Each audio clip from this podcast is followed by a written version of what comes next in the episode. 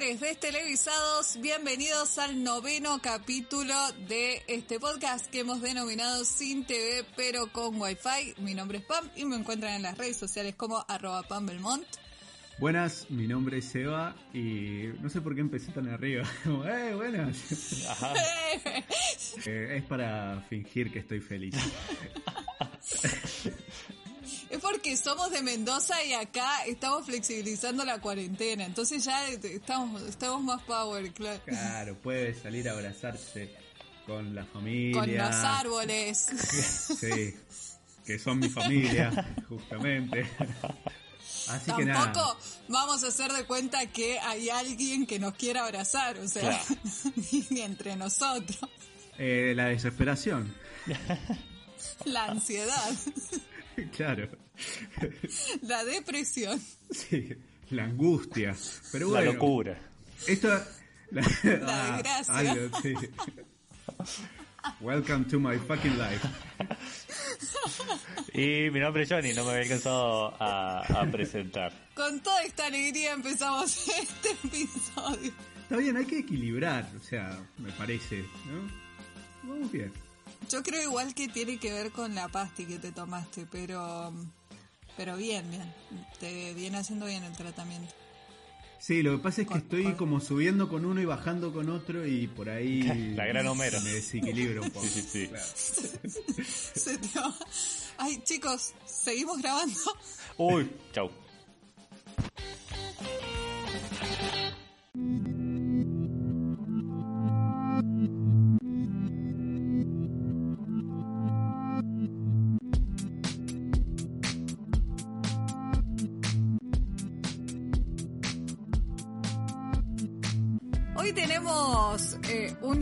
Un capítulo raro, eh, diferente. Hemos decidido innovar.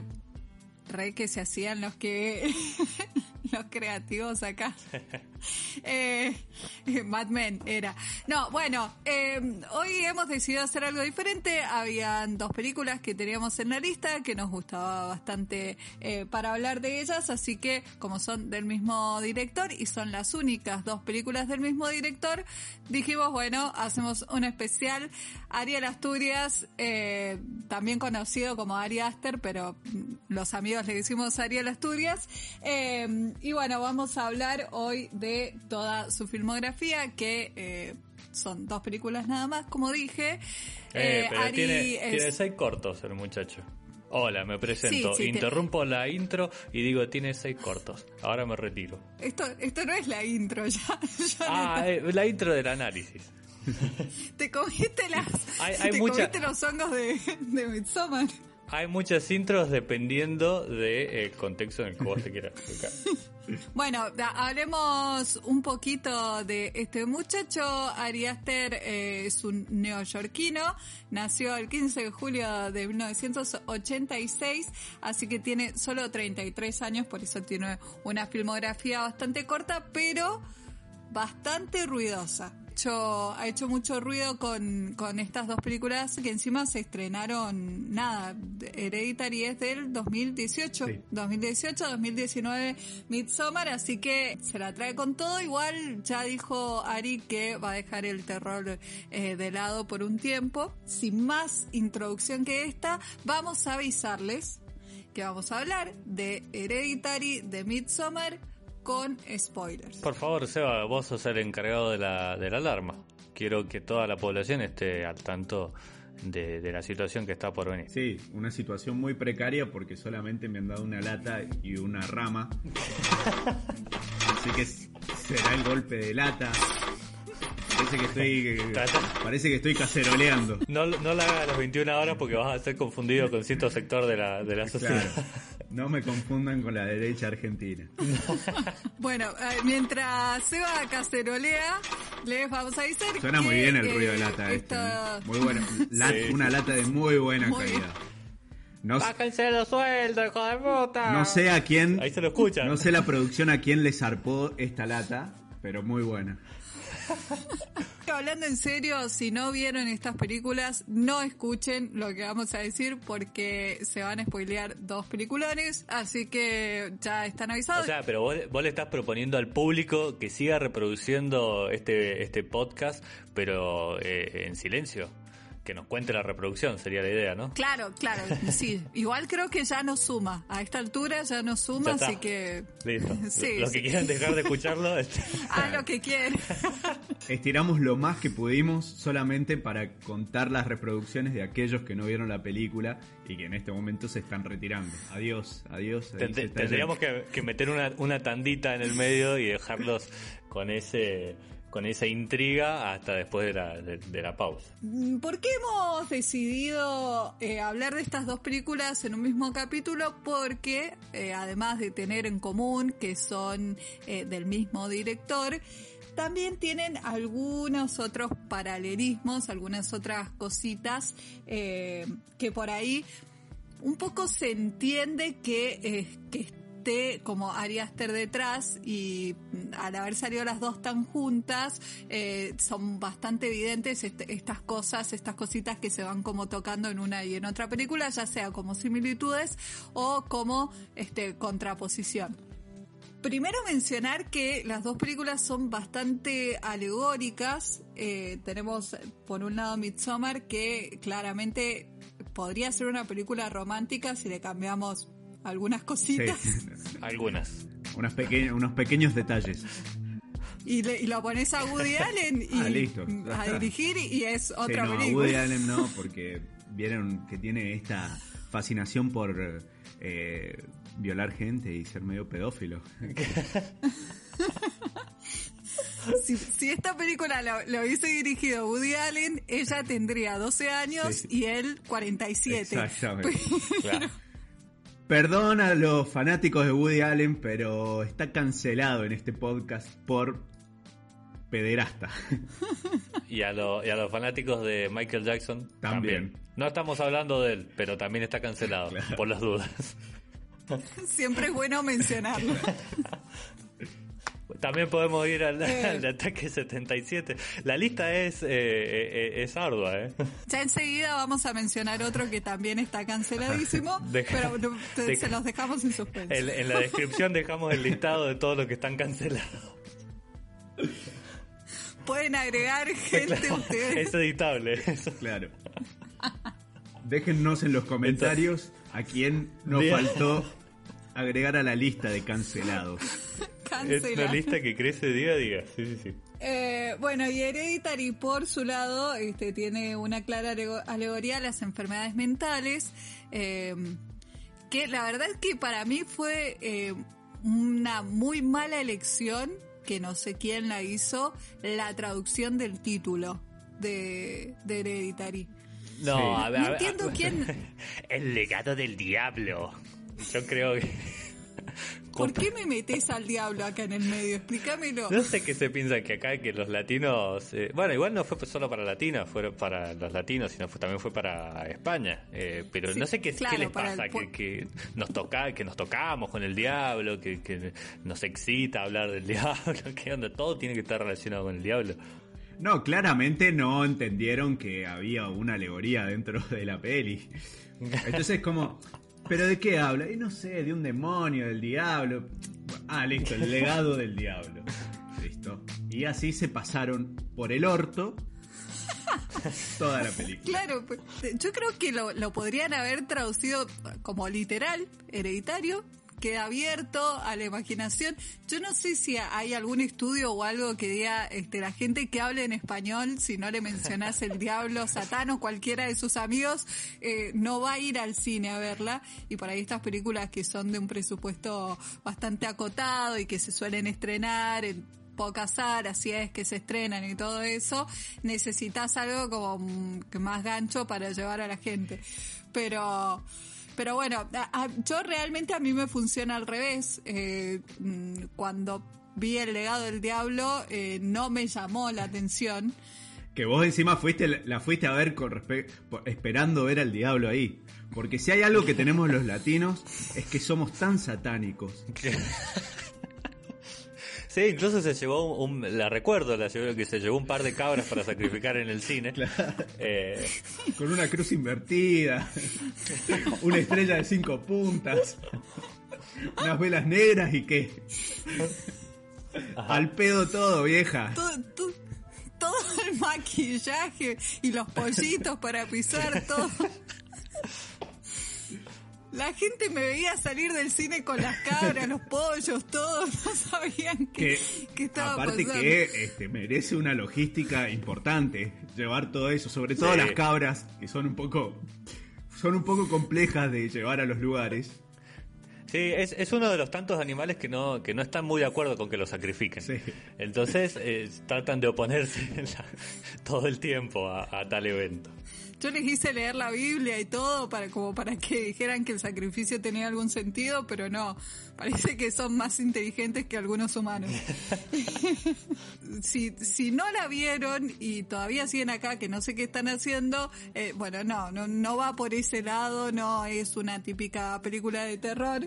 Eh, y tiene, bueno, esta clara alegoría a las enfermedades mentales. Después hay una similitud entre las dos películas que las dos parten de una tragedia familiar. Eh, hay una tragedia familiar, algo muy fuerte que pasa casi al principio de las dos películas, que eh, toda la historia se ve marcada por esa tragedia y por cómo los personajes van atravesando y, se ven afectados por, por eso y la verdad que yo creo que en, en Hereditary me gusta aún más cómo está tratado este punto. Sí, sí, totalmente. Eh, porque de por sí, eh, en, la, en, en, Hereditary, nunca me sale Hereditary. para, eso pusieron el otro título, en el legado del diablo, tenés que Ahora, ahora todo cobra sentido. Claro. Era porque no lo podía pronunciar. Y era como, bueno, entonces de acá en adelante yo me voy a referir a esta película como El legado del diablo. Perfecto. Entonces, en el legado del diablo, ustedes saben cuál es la película, ¿no? Eh, sí, sí. La que no es del diablo. Exactamente, justamente esa. Eh, no, en, esa película, em, por, ahí todos los sucesos que, que transcurren en, la, en la película, en el desarrollo de la película, tienen que ver con justamente ese primer eh, ese primer escenario, digamos, la muerte, en este caso, de, la madre o de la abuela de, de la familia protagonista. Claro. Este, y, y en algún punto eh, es el desencadenante de todo lo que de todo lo que este, acontece en, en, el transcurso de toda la peli. En el caso de Midsommar, eh, esa por suerte, gracias a Ari Aster, me pusiste un, un, título que puedo llegar a pronunciar. Si igual en Midsommar hicieron algo parecido, viste, que pusieron algo así como el terror no espera a la noche o algo así, pero bueno, igual está bien, te lo dejo Igual eh, no tiene traducción, o sea, le, le, dejaron en el título Midsommar. Claro, ah, exactamente. Midsommar, pero le pusieron un subtítulo que es El terror no espera a la noche. Claro. El diablo de día. Viste a la moda. ah, no, esa era otra. El día del diablo se llama. Eran unos boludos. Como los suecos festejan la natividad del diablo.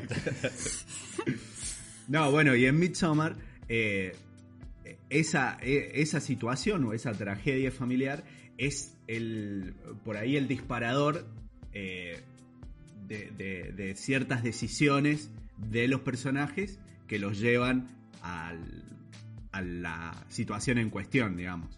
Em, claro. Pero obviamente ambas dos eh, tienen eso, o sea, como son, son justamente el puntapié inicial para el desarrollo de las historias. Sí, sí, sí, hay una, me parece que ahí hay una cuestión desde, desde el guion de inspeccionar un poco cómo, porque estamos muy acostumbrados a ver eh, muertes y tragedias, pero no pensadas desde, desde cómo afectan al entorno de la, de la persona que muere y acá está como muy presente, muy claro todo el tiempo, o sea, eso está, eso sí pasó, no es fácil seguir adelante y todo eso, que, que por ahí la mayoría de las películas eh, es como que listo, funeral y la vida sigue y, y, me gusta así como, como va quedando y va armando todo un hilo en torno a eso que pasó. Eh, bastante, bastante interesante y te lo va trayendo con eh, sensaciones, con imágenes, porque bueno, acá hay, hay una, una cuestión que hace Ari Aster de hacerte sentir un montón de cosas con cómo te presenta, con las imágenes, con los colores. Este, bueno, también tenemos a, al el mismo director de fotografía en ambas películas que hace trabajos muy diferentes en, en ambas películas, pero este, creo que funciona muy bien con este mensaje que, que está bastante presente en el guion, cómo llevártelo a lo audiovisual eh, y, Mm, despertarte como cierta, ciertas sensaciones eh, desde lo que estás viendo, desde lo que, desde lo que estás escuchando, desde los colores. Eh, hay una cuestión acá que es muy clara que Midsommar pasa completamente de día y Hereditary casi completamente de noche. Entonces ahí también hay como un paralelismo de, mira, cómo eh, te hago terror como se me da la gana, básicamente. Sí, sí, de una que em, es una de las eh, peculiaridades de este director. Em, volviendo un poquito atrás en lo que en lo, en lo que decías con respecto al guion. Sí. A mí me parece que también tiene como una mirada o un, eh, una profundidad o un realismo en realidad eh, de cómo tratar estos temas o, estas, eh, o estos eventos que terminan desencadenando otras cosas, pero que son trágicos, eh, y cómo también lo trata con, con, un realismo bastante, bastante interesante, porque por lo general como decías vos, es esto, o sea, bueno, se murió alguien, funeral y, y, tal vez eso sea el disparador en alguna otra película, eh, el disparador para, para, para los sucesos que, que, que, transcurren en la película, pero como que la muerte queda atrás, digamos. Y no sé, capaz que de ahí salió, no sé, el tipo se fue de viaje, no sé, en auto, y el tipo es feliz de viaje y se le murió el, abuelo, por ejemplo. Y no se habla más del abuelo. Em, claro. Es como que también eso es como. Es muy tirado de los pelos por lo general y. y, y, genera un desfasaje y una. y una irrealidad que, que vos decís, o el tipo es un psicópata y realmente como que no le interesa que se haya muerto su abuelo. o realmente, no sé, como muy raro, o uno se empieza a preguntar si en realidad uno es el que está mal. Claro, y a, eh, mí me parece que, mm, ya que volvimos a, este tema, eh, bueno, primero hablar de el, casting, porque yo creo que eh, los actores y actrices de, de estas dos películas son increíbles. O sea, tenemos una Toni Collette que nada, nosotros la amamos este, a Tony Colette, pero eh, es como eh, el desgarro cuando ella llora después de, la escena, la escena del, palo. Eh, es increíble. ¿Cómo, cómo Pero bueno, siguiendo con, con esto del, del tema del dolor, me parece que acá hay, hay, una cuestión de ver el dolor como algo presente y, permanente que no lo ves solamente cuando los personajes lloran o cuando hablan del tema, sino que está, está como, es presente en toda la película, entonces vos ves ah, como tristeza, eh, esa es la sensación que, que tenés todo el tiempo y es realmente lo que pasa cuando uno atraviesa ese tipo de situaciones, no estás llorando todo el tiempo, no estás enojado todo el tiempo, pero es como que son, es eh, ese residuo eh, de lo que pasó es lo que, lo que queda y lo que va afectando tanto las relaciones de, de, la, de las personas con eh, su, su, su, entorno. Eh, en el caso de Hereditary, ellos como familia y en el caso de Midsommar, ella con su novio, con los amigos del novio y todo eso. Eh, pero es una, una cuestión que queda, que no te olvidas de lo que pasó, eh, sin embargo no es tampoco algo que te estén poniendo en la cara todo el tiempo. Sí, sí, sí, tal cual. Y, otra y otra cosa que ahora que, que, estabas hablando se me, se, me, se me prendió la lamparita, digamos. Eh, también como contraposición de, de, esta, de estas dos películas es una es como la muerte de una persona afecta a una familia y por el otro lado la muerte de la familia como afecta a una persona. Como, claro. Este, Mirá, re bien, no, no se me había ocurrido. Y me parece que no, que creo que ha sido pensado de esa manera, me parece. Sí, sí, sí, no lo había pensado. Excelente observación, ahí, ahí, van los, los aplausos. No, por favor, no se levanten, no se levanten. Tampoco es para tanto. Bien, otra, eh, otra de, las, de los paralelismos eh, que se presentan es las pinturas de Midsommar, que representan como una especie de foreshadowing, eh, como anticipándote algunas de las cositas que, que van a pasar sin, sin que vos te des cuenta. Y las miniaturas de Hereditary. Sí. Hay ahí para mí también una clara intención de de que vos encuentres como esas formas y sepas que ahí hay algo. Creo que por ahí en, en Hereditary lo que me da la impresión es de que te están congelando ciertas imágenes, o sea, como mm, como si fuera una foto del momento y en las pinturas como dije es más anticipándote a lo que a lo que va a venir pero son eh, dos cosas que están muy presentes en las dos películas y no, no, se te pueden pasar. Sí, tal cual. Eh, a mí la sensación que me da es como que me están contando la historia. Eh, es, como eh, que como ambos recursos a mí me, me, daban la sensación de que, de que iba siguiendo la historia como una especie de cuento. Por un lado, claro. con, esta, con, con, el desarrollo, digamos, de la historia, con, con con las escenas en esta especie de casa de muñecas. Eh, y por el otro lado con, los dibujos, con los frescos, estos que también eh, sirven un poco de spoiler de algunas cosas en Midsommar. Sí, una de las cosas que me encanta que, que hace Aster con, con el tema de las miniaturas es cuando te, te abre el plano, o sea, como que te lo encuadra tomando tanto el techo, las paredes y el piso, pero vos ves a los actores adentro y parecen las miniaturas. Eh, la verdad que es muy, muy interesante eso, eso que hace. Y bueno, y ahí este, también ah, está como la gran diferencia de que en Midsommar tenés como planos abiertos, todo el tiempo abiertos, abiertísimos, eh, donde ves un montón de cosas que están pasando y en Hereditary pasa lo contrario. Como que los planos se cierran, es muy, muy detalle, muy plano detalle eh, con esto de las miniaturas y todo eso. Eh, mucho cerrado, esa sensación como de claustrofobia, no, no sé si a ustedes les pasó lo mismo, entre lo oscuro, o sea, la iluminación así tan tan, no sé, lubre, con, con el plano cerrado es como que te asfixia un poco. Y en, en el otro no, plano abierto que va para otro lado, va para el lado de la ansiedad y todo eso. Ahora este, lo vamos a pensar un poquito.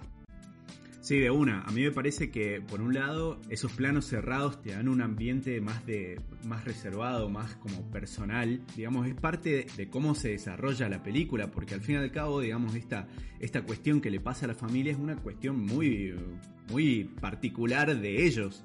Entonces es como que en realidad uno se está metiendo adentro de esa casa y por el otro lado tenés esos planos abiertos con gente atrás haciendo gilada, no sé, están los hippies ahí, no sé, juntando frutillas, no sé.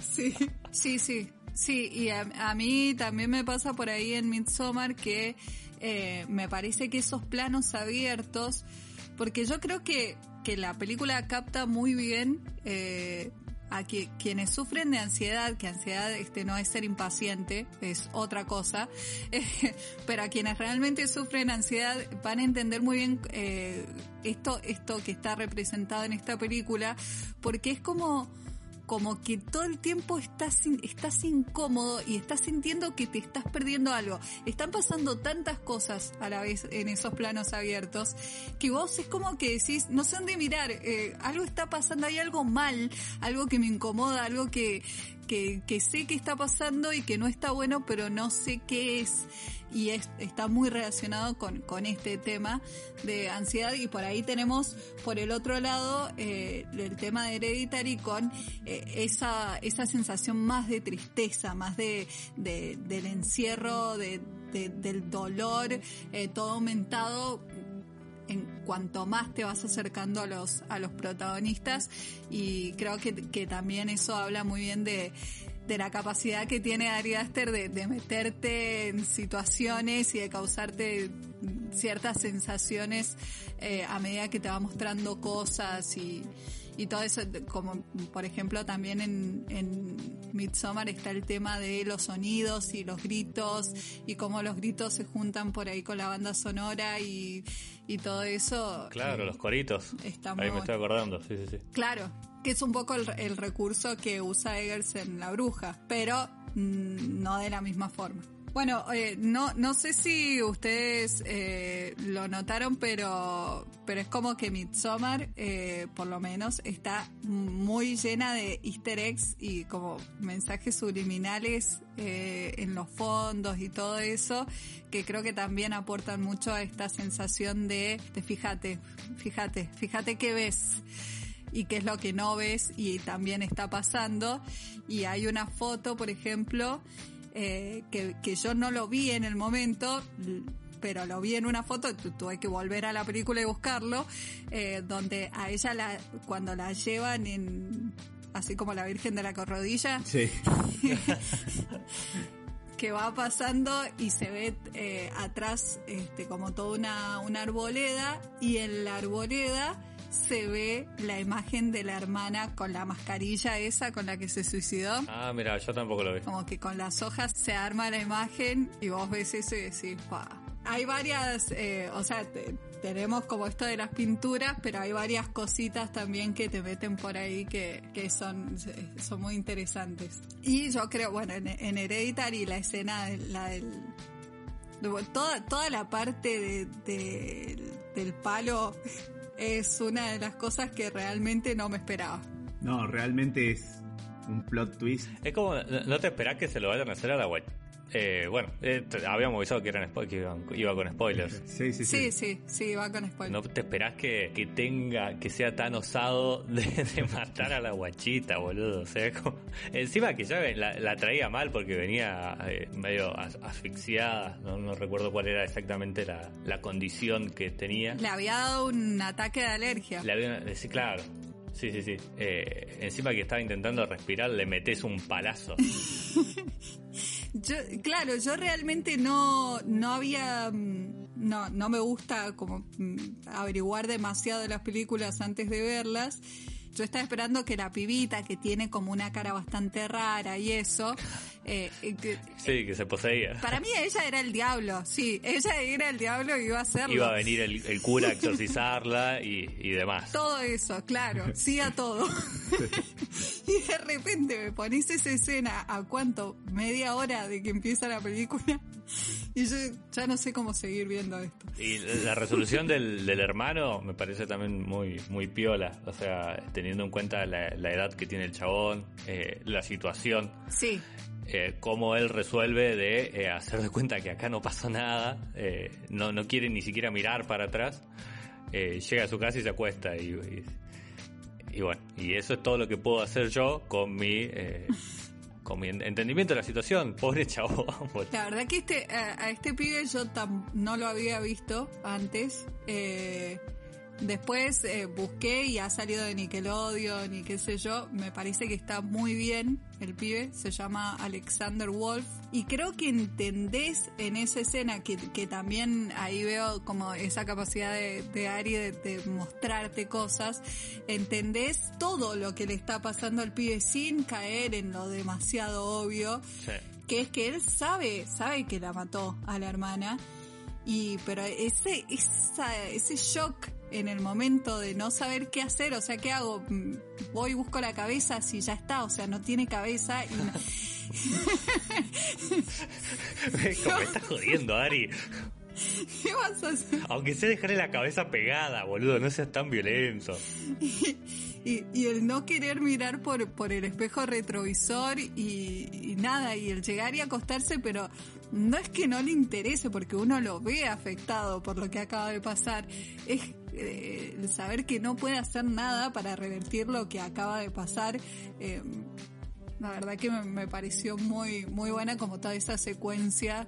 Y después, bueno, nada, verlo a él que, que no se había dormido y escuchar los gritos de, Tony en la mañana. No, no sé, creo que, que son esas cosas que no a cualquiera le salen. No, la verdad que esa escena en particular es muy impactante. Por supuesto, lo primero que pensé, está soñando, esto es una, una alucinación o algo por el estilo. Sí. Cosa que, eh, transcurrido cinco minutos después de película, obviamente uno se da cuenta que realmente decapitaron a la nena. Que sí pasó. Este, y que tiene también todo un sentido. Y eso también es, lo, lo, bueno lo, o lo que también me gusta de, de la película. Porque hasta las cosas más inusuales tienen un sentido y tienen un fin y no, y no se le escapan. Y eso me, me, gustó mucho. Sí, Johnny, eh, ya que no lo estás comentando, Off the Record hizo un comentario que me pareció interesante después de ver la película, que es eh, seguramente ahí hubo una investigación policial porque ah, claramente había un pibe conduciendo y mató a la hermana y a nosotros nos queda muy claro que no fue a propósito, pero claramente hay, hay algo ahí que no te lo muestran. No lo dije porque siempre me ponen en el, en el papel de hater y yo sé que soy un poco hater y que me pongo a buscar esos detallitos en los que las películas por ahí no cierran demasiado. Eh, pero bueno, nada, lo que concluimos en ese momento era que eh, que no ameritaba toda la, investigación policial, que no ameritaba el peritaje que se había hecho sobre la sobre las dos partes que estaban en diferentes lugares de la chaboncita. Eh, porque no, no, no va con lo fundamental de la historia, ¿no? O sea, el trauma, creo que, o el dolor por esa pérdida o por esa situación es eh, lo importante y, y todo el, papelerío eh, policial lo podemos omitir en, en este caso, es, válido. Sí, para mí fue una decisión creativa, no, no lo vi como algo que se le haya pasado o que mm, no lo pusieron, me parece que como, porque prácticamente no vemos a nadie, eh, a ningún actor fuera de la familia, excepto el tema de la fiesta. Eh, después es todo eh, muy encerrado en, lo que pasa en esa casa con los miembros de esa familia. Y me parece que por ahí meter como como todo el tema de la investigación y, mostrar policía y todo eso te, te saca un poco de esas eh, de, esa esa sensación que él quiere que, que vos sientas todo el tiempo. Así que para mí, yo lo, lo, interpreté así como una decisión creativa que no, no creo que haya estado mal porque, porque tampoco me parece que el pibe hubiese sido preso o algo así. No, no, no, no sumaba la historia y haber metido policías ahí, una investigación, o sea, la película se hubiera convertido directamente en True Detective. Claro, tal cual. Listo, aparecía eh, Matthew McConaughey y ah, preguntando ahí a ver qué pasó, que no sé qué, y listo, la película terminó ahí, empezó una serie, voy a decir, ¿qué pasó? Yo estaba viendo una película, no apareció nunca el diablo y ahora está Matthew McConaughey haciéndome preguntas. El detective del diablo. y sí, si me cambias toda esa escena de la investigación por la escena de cuando están ellos comiendo y la discusión de, de Tony con el hijo, eh, bueno, sí, te lo compro igual. Es genial esa escena. Estuve viendo eh, algunas de las influencias que mencionó Ari Aster eh, respecto... Sí, en sumar eh, de, confusiones y de tartamudeos. Yo no sé, a ese hombre hace falta inyectarle una algo, una dosis de adrenalina porque estuve escuchando la misma entrevista y el chabón está you, know you know I was I was thinking uh, I, don't think you know es como loco arma la frase y después la decís. Pobrecito. Si él es director no, no es locutor déjalo que hable como quiera. ¿qué tenés con el tipo? déjalo tranquilo. No no sé. No si me cae bien Ariel. Me cae re bien Después no querés que digamos que sos hater. No, no, me quedo. Oh, ¿Viste? no, no, no, me, llamo silencio. Eh, bueno, decía, hablaba de sus mayores influencias, obviamente, y hay una clara influencia acá de, Kubrick, pero él eh, dice que, que sí, que admira muchísimo a Kubrick, pero que eh, se siente más influenciado por otro de los canceladísimos en este podcast, Roman Polanski. Que bueno, ok, como cineasta es eh, la verdad que mm, muy bueno y muy respetable, pero eh, está bastante cancelado. Sí, sí, sí, totalmente cancelado. Incluso ya le, mandamos el eh, le mandamos el comunicado oficial en el cual le avisamos que por los hechos ocurridos usted queda debidamente informado que ha sido cancelado en este podcast en este podcast. Está agregado a la lista de cancelados.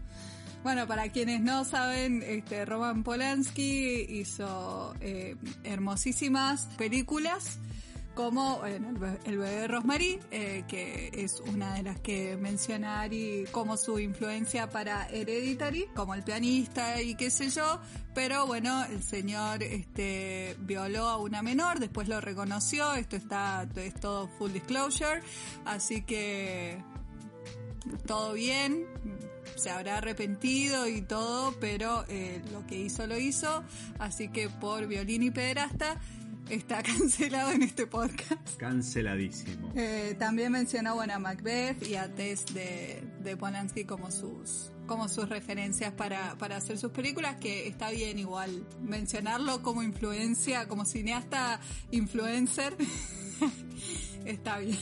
Y este otro de los, de los datos que tira eh, eh, hoy en Curiosidades, eh, la filmación de Hereditary llevó 30 días. Ah, bastante rápido. Se grabó todo en interiores, o sea, toda la, parte de la casa, de la casita del árbol, todo eso está todo grabado en, en estudios. Un par de escenas nada más que, que grabaron afuera y, y, todo y todo el set, o sea, toda la casa, todo fue hecho desde cero. Otra de las curiosidades que escuché era que em, cuando eh, al chabón le surge la, la posibilidad de presentarla en, en, la premier, en la primera premier la, para que la presentan, que la redundancia, eh, no, la, no la habían terminado, le quedaban dos meses de, de edición y le dicen, bueno, mira negro, pero si quieres presentarla tenés que terminarlo en dos semanas. Claro. Así que eh, nada, dice que, que no, no, que no, eh, que no la habían terminado, digamos, en, su totalidad, pero eh, era un resultado mucho más aceptable de el que estaba en el momento de, de, esta invitación. Sí, igual dijo él que no tenía que no, no tenía ninguna esperanza de que fuera fuera a ser bien recibida la película. Eh, sí, sí. Dice que como que por, por la temática y todo eso eh, se exhibió primero eh, esto en, en el festival se exhibió en, una sala re chiquita y al otro día este le dieron una sala más grande, como que a la gente le encantó y fue algo que él no, no esperaba. No sé si lo dice con una falsa eh, modestia o algo así, pero... o, el chabón eh, sabía que se iba a subir ahí, iba a empezar a romper hortos y, y nada más, tenía que ocultarlo un poco. Igual yo le creo porque era su primer película y aparte que él cuánto tenía 30 años cuando... Creo que 18 más o menos, tiene el pelotudo este, un pendejo. O sea, me parece que tenés que ser muy soberbio como para pensar que tu primer película la va a pegar de esa forma. Claro. Eh, así que así que le creo un poco que, que no se esperaba que, que le fuera a ir tan bien. Así que bueno, no sé si alguien tiene algo más para agregar. Eh, solo que, em, nada, que a, personas que tienen ciertos problemitas como yo, el tema de la simetría en, en Midsummer es algo completamente excitante. Eh, eh, es muy, muy, muy, muy piola como, como los planos y, las figuras que van formando cuando, con los, planos, llamémoslos desde un dron o no sé cuál sería el término técnico. La, la simetría que tienen esas imágenes son, nada, son fascinantes. El plano cenital es de, las mesas. El plano sentimental ese, sí, sí, sí. es buenísimo. el plano, la toma cenital esa de, la, de las mesas, creo que es absolutamente hermosa. Y bueno, eso sí, eso de la simetría es muy kubrickiano. Sí, sí, sí. Pero él no se animó a decir que estaba como tan influenciado. Así que bueno, hemos eh, llegado al final de este especial de un director que a pesar de tener muy poquitas películas, nos gusta un montón. Ustedes nos pueden comentar a través de nuestras redes sociales qué les parece, qué les parecieron estas películas. Yo sé, eh, yo he hablado de Midsommar en la radio y a mí me, me han dicho me han comentado, ah, Midsommar es malísimo, es una película más de, de rituales y qué sé yo. Nosotros desde este podcast la seguimos defendiendo, pero bueno, ustedes pueden dar su opinión a ver si están de acuerdo o no con nosotros o a ver si los hemos convencido de por qué vale la pena ver y volver a ver estas, estas dos obras de arte. Y obviamente tengan cuidado si están ingiriendo algún alimento que no tengan un pelo de concha, porque eso quiere decir que les están haciendo. ¿Cómo sería? una especie de hechizo de amor. Claro. Claro, sí. Cuidado con eso. Si comieron algo pero todavía no bebieron, no beban. No, no beban. Menos si tiene color rojo. Ay, pues bata. Porque, eh, bueno, puede ser sangre. No cualquier sangre, sino la sangre que sale del mismo lado que salió el pelo que le pusieron en la comida. Así que ojo, quedan advertidos. Después no me vengan a decir que les hicieron un hechizo, que se comieron un pelo de concha, porque es lo único que falta. Que empiecen después a echarnos la culpa a nosotros. Gracias Ari Aster por las pesadillas. Creo que era algo que no podíamos dejar de spoilear. Sí, sí, sí. Es algo que no se puede dejar de mencionar.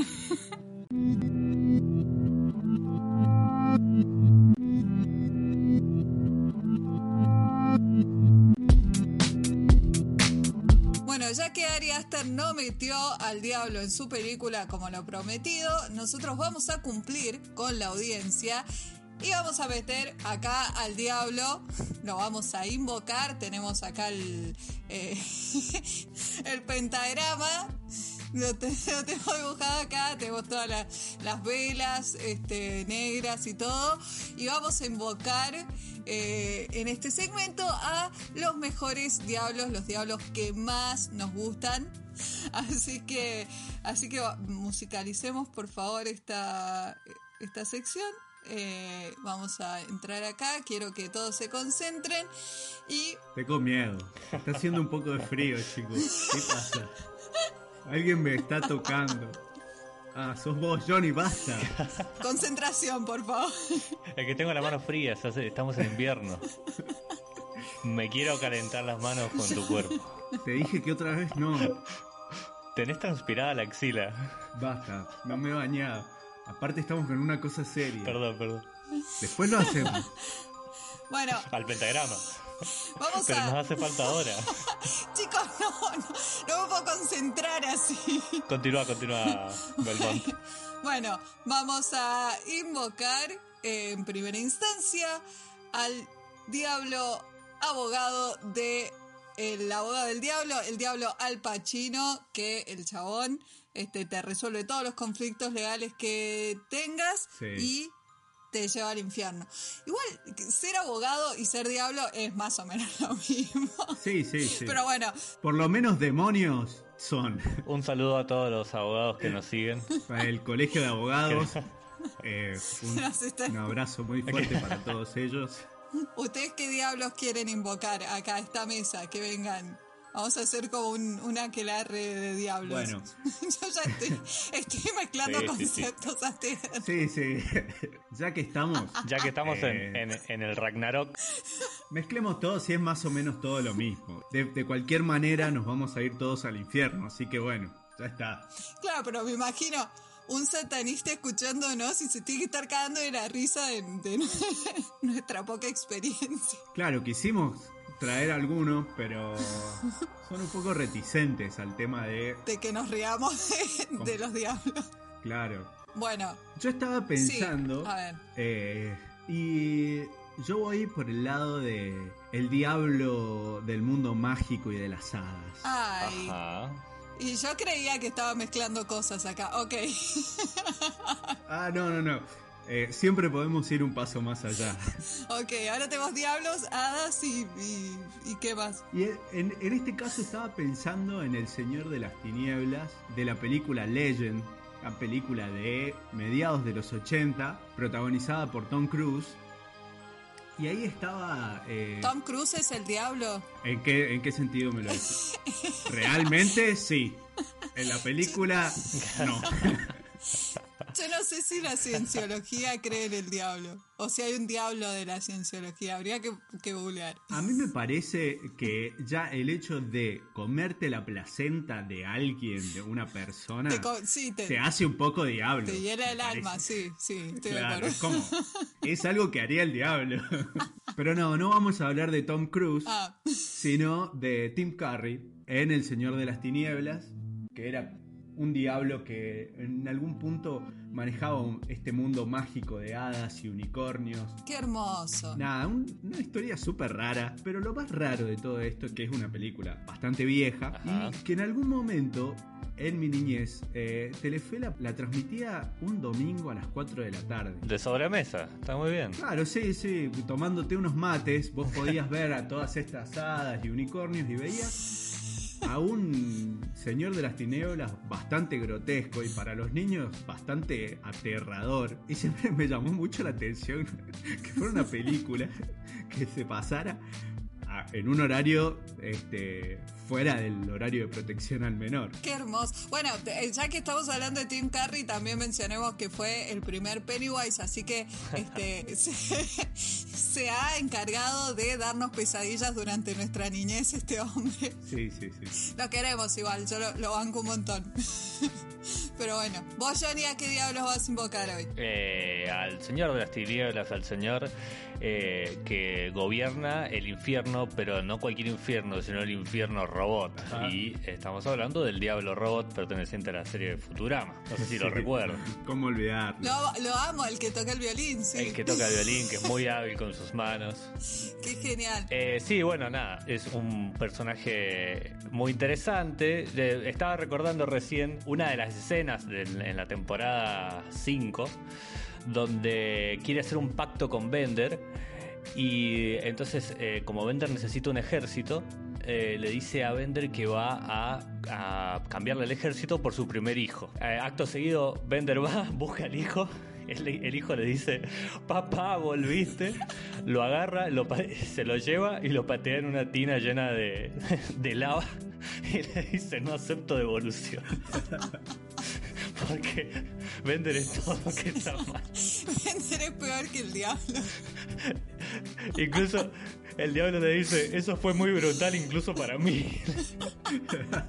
Así que bueno, nada, eh, este es el diablo, el diablo robot que está en New Jersey. Ya, ya que hablamos de Futurama, ¿cómo no pensar eh, en el diablo Flanders? Vamos, vamos a invocarlo también. Sí, sí, sí, sí. Que está buscando el alma de Homero Simpson, o sea, que, que quiere comprarle el alma. Claro, sí, sí. Sí, aparte que todos queríamos ver este a Flanders. Eh, convirtiéndose en diablo. Así que eh, lo, invocamos también. Tenemos un montón de diablos para, para invocar. Este, Tenemos también eh, el diablo eh, guitarrista de Tenacious D. Es cierto. Sí, sí, sí. El bueno, el diablo Miranda Priestley del diablo viste a la moda. Ah, mira. Claro. Esa peli la has visto un par de veces, creo. Ella siempre aparece. la mencioné y aparece. Está el diablo sensual mujer, de Al Diablo con el Diablo. Sí, sí, sí, También. Después, otro de los diablos que me llamaba mucho la atención es él. ¿Cuál, cuál, cuál? Él, el diablo villano de las chicas superpoderosas. ¡Ay, sí! Me lo había olvidado. Muy invocamos ese diablo. La verdad que un personaje bastante, muy glamoroso realmente. Está, creo que en, en las chicas superpoderosas se disputan el primer lugar de glamour entre la señorita Velo y él. Sí, sí, porque usaba, usaba eh, botas, esas botas negras. Unas botas bucaneras. Zarpado. Sí. Quizás era Miranda Priestley en, su versión animada, no sé. Lo tiro, lo tiro así. Hablando de diablos sensuales, este está, bueno, hoy tenemos a Lucifer, de la serie Lucifer, pero yo acá quiero hacer una mención especial para no era un diablo, era un demonio vampiro, pero me parece que si no hay nadie más sexy del mundo del mal que Ángel. Sí, sí, sí. David Boreanas en, con, ese... Ese tapado. Ese sobre todo, sí, sí. sí. Era el quinto simulador, totalmente.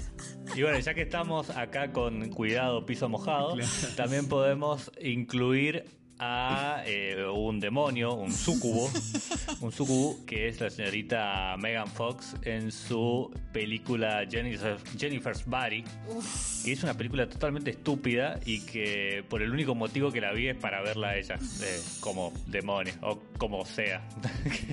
Pero era, era la Jennifer buena, era la Jennifer que nos había tocado toda la cara.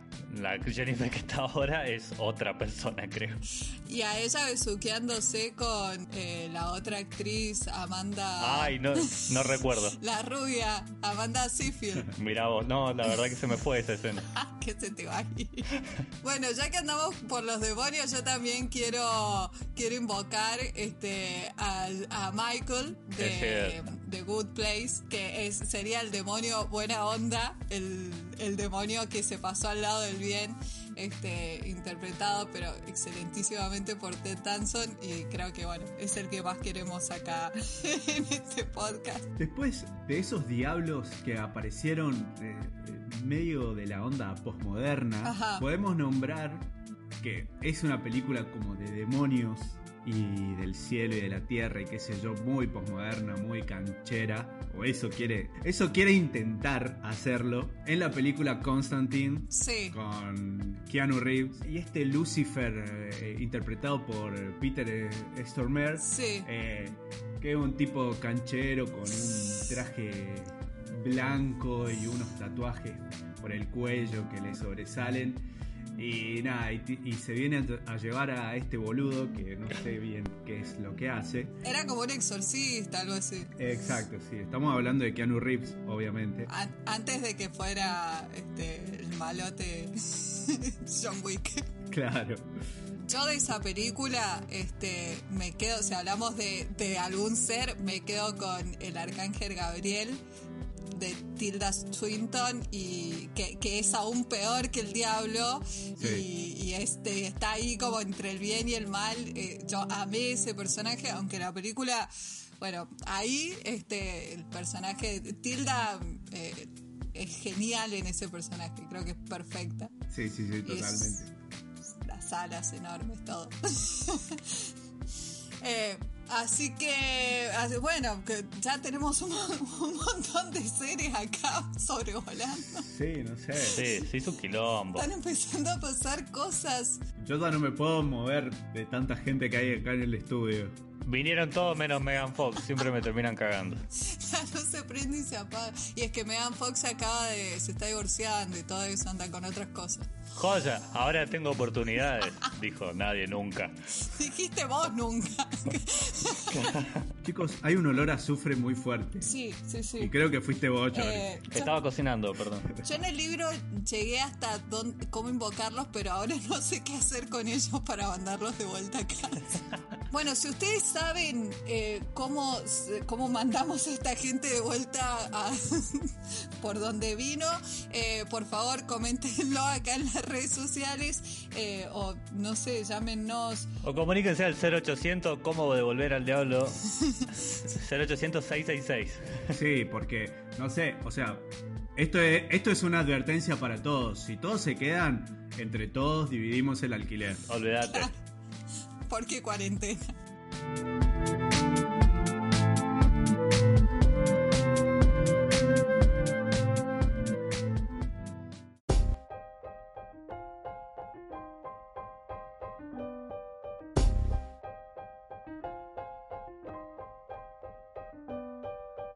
Bueno, hemos llegado al final de este capítulo. Eh, habrán notado que la verdad que este director no nos gusta ni un poquito, pero nadie que nadie hable mal de él porque lo vamos a ir a buscar a la casa igual en plena cuarentena. Eh, pero igual nos pueden comentar todo lo que se les ocurra a través de nuestras redes sociales. Estamos como arroba sin TV, pero con wifi en todos lados, excepto en Twitter, que estamos como arroba sin TV, pero con Y 1. es posta, yo no sé cómo estamos, pero es posta. es real, no estoy jodiendo. Muy bien, muy bien. Ahí nos pueden, nos pueden seguir, eh, por ahí cuando tenemos ganas publicamos alguna que otra cosa y cuando no tenemos ganas no publicamos nada porque ustedes no nos están pagando por esto, así que bueno, confórmense. Exactamente. Esto es lo que... Ratas, ratas de alcantarilla. Ya le pie de vuelta. Le va a dar algo a este unos chico. miserables, miserables. Agarrame, agarrame Johnny, agarrame Johnny porque los mato, mira. Harto me tienen, viejo. Por Dios. Tranquilízate, tranquilízate. Contaste 10. Bueno, mientras buscamos eh, algo para, para, inyectarle a Seba, eh, los dejamos a ustedes. Nos vemos en el próximo capítulo. Recuerden, si, tenen, si tenés una tele, rompela. Chau.